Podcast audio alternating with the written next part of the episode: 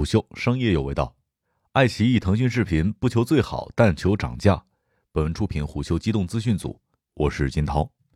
奈飞首席运营格雷彼得斯说过，如果奈飞继续在原创内容方面进行出色投资，来为用户带来更多的价值，那么可能会偶尔回头向当地的会员表示要多付一点钱。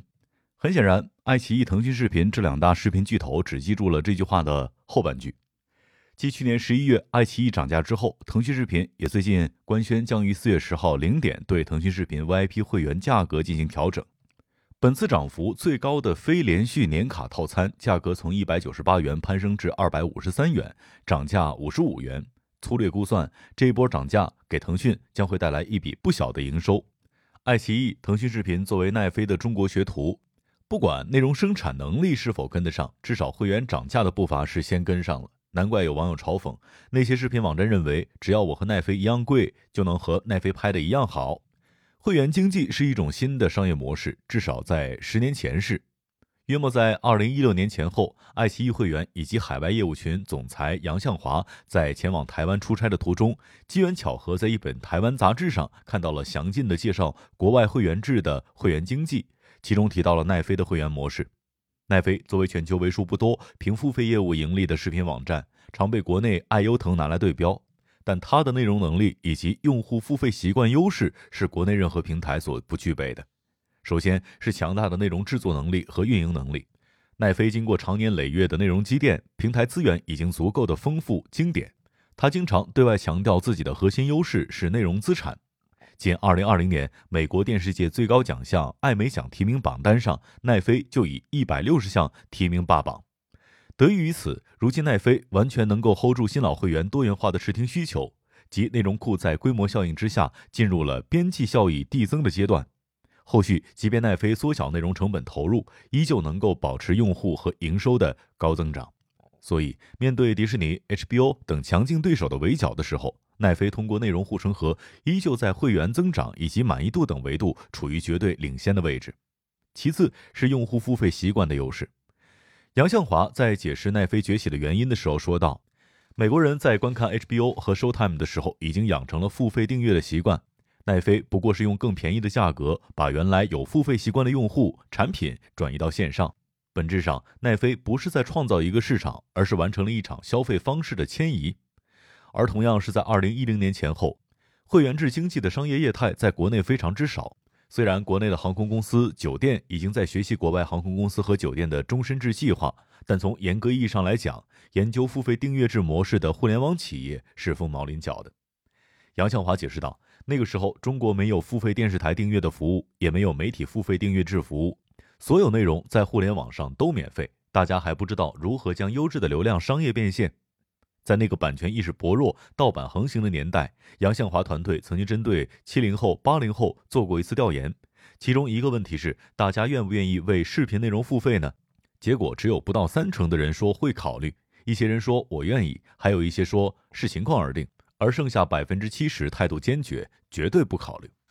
这其实并不意外，七零后、八零后两代人虽然伴随着互联网浪潮的成长，但当时互联网内容基本免费。大多数人的消费观念是能省则省，甚至宁愿花两三个小时去找盗版，然后再花一两个小时把盗版内容下载下来，也不愿意为了几块钱去付费。而九零后、零零后生活在相对富裕的时代，他们的父母是互联网浪潮之下创业成功的弄潮儿，物质条件丰裕，自然愿意为服务付费。毕竟两三个小时对他们而言可以干很多的事儿，可以有很多的其他的娱乐方式。这背后是消费理念的升级。而我们做会员制的第一波用户，恰好是针对九零后用户，所以回顾过去十年的发展，会员经济对年轻人的消费习惯产生了颠覆性的转变。九零后、零零后消费能力正在崛起，他们为兴趣买单，注重个性化服务，将消费服务当作是一种生活方式。而这种消费观念与偏好正在重塑互联网消费趋势的走向。不过，时代丰富了人们的娱乐方式，也让消费者变得越来越挑剔了。因为年轻人的消费需求变得越来越多元化，要让大多数人满意，并不是一件容易的事儿。这对平台适应年轻群体的观看习惯、审美以及价值认同都提出了更高的要求。不可否认，流媒体平台普遍面临着两大困境：内容同质化和增长难。首先是内容同质化的困境。必须承认，国内长视频赛道历经十多年的角逐，基本形成了爱奇艺、腾讯视频双寡头的格局。双方的资本能力、用户基数、内容储备都强于其他选手。但爱腾这些年的内容策略总是当下什么题材火，就一窝蜂的全扑上去生产这类题材。纯从一个用户的角度出发，拿最近几年优爱腾重点扶持的剧目来说，二零一九年的《陈情令》《庆余年》《破冰行动》均是出圈爆款。二零二零年《斗罗大陆》《赘婿》《山河令》等也都存在感拉满，即使没看过的人看一眼剧名也知道其中百分之八十是古装偶像剧，每部主演都有数量可观的粉丝保底话题度和收视，所以对古装偶像剧无感又不追星的人而言，这意味着什么？懂的都懂。这也是过去几年各大平台古装偶像剧、婆媳剧、宫斗剧大行其道的根源。大家为了收视保证，扎堆儿把成本投入在取悦当下市场的剧目身上，这就导致对古装剧受众的服务早就过载了，而更多的类目、不同年龄层用户的视听需求长期被忽视。其次就是增长难的困境了。从宏观的角度来看，国内视频网站用户增长趋于缓慢，其实是可以预见的。杨向华分析称，其实国内视频平台从十年前一片蛮荒。到今天，前两名规模先后破亿，人口红利基本上已经见顶。毕竟，将两亿多会员的共享关系扩展到家庭的话，中国超过一半的人口都是视频会员消费者。如果具体到平台服务的话，另一个阻碍用户增长的重要因素，则是付费用户对内容服务的满意度。杨笑华坦诚，表面上大家为视频会员付费，实际上是背后的内容、权益、服务为他们来买单。但实际情况是，不少选择与朋友共享会员的年轻人对各大平台的服务不满意，对其能否持续产出优质内容有质疑。那么，国内长视频网站用户数量的下一波增长来自于哪里呢？对此，杨向华分析称：第一，年轻人养成对线上视频付费的习惯之后，可能下一个增长空间来自于父母辈，虽然他们的消费习惯难以改变，但也值得去探索。第二，平台要不断提升自身内容质量，将内容聚集更细分。除了满足年轻人的口味，还要兼顾不同年龄层的消费需求，丰富内容供给类型。长期以来，会员付费和广告收入是视频平台收入的两大支柱。奈飞收入结构全部来自于会员费用，没有任何的广告收入，所以它的新营收增长点来源于提高单个用户消费金额和单个付费用户的消费金额。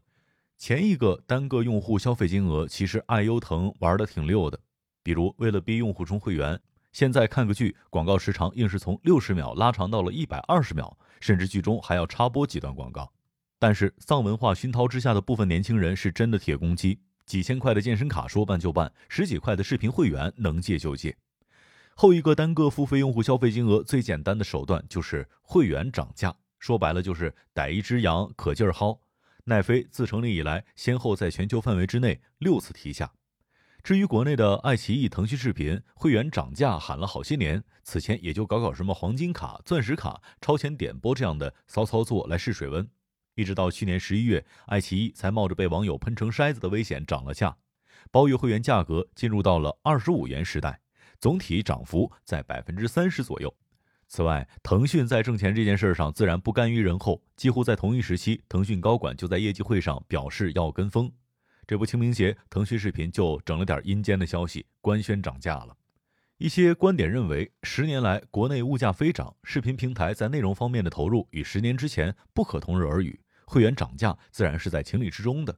比如，二零零八年时候的大秦帝国二点五万一集，而二零一八年的《如懿传》九百万到一千万美集。两者单集采买的价格翻了三百倍都不止。问题是，当初各大平台为了囤版权争相竞价，把版权价格哄抬到天价，进而助长了演艺圈天价片酬的乱象。这本是一种畸形的市场供需产物。平台该做的是减少采买这类剧目，让其没有市场，而不是试图把这些溢价成本全部转嫁在会员的身上。还有分析文章例证称，游戏领域单用户的单个付费用户消费金额可以达到一个月数百元。这证明了中国用户并不是没有付费能力，而是视频领域好内容的更高溢价还没有被市场注意得到。说实在的，如果视听服务像游戏一样钻人性的弱点，导致大批基于机器算法、数据模型的剧集乘风而上，那影视的人味儿难免慢慢被机器的铁锈味儿盖过去。这算不算是一种退步呢？商业动听，虎嗅商业有味道，我是金涛，下期见。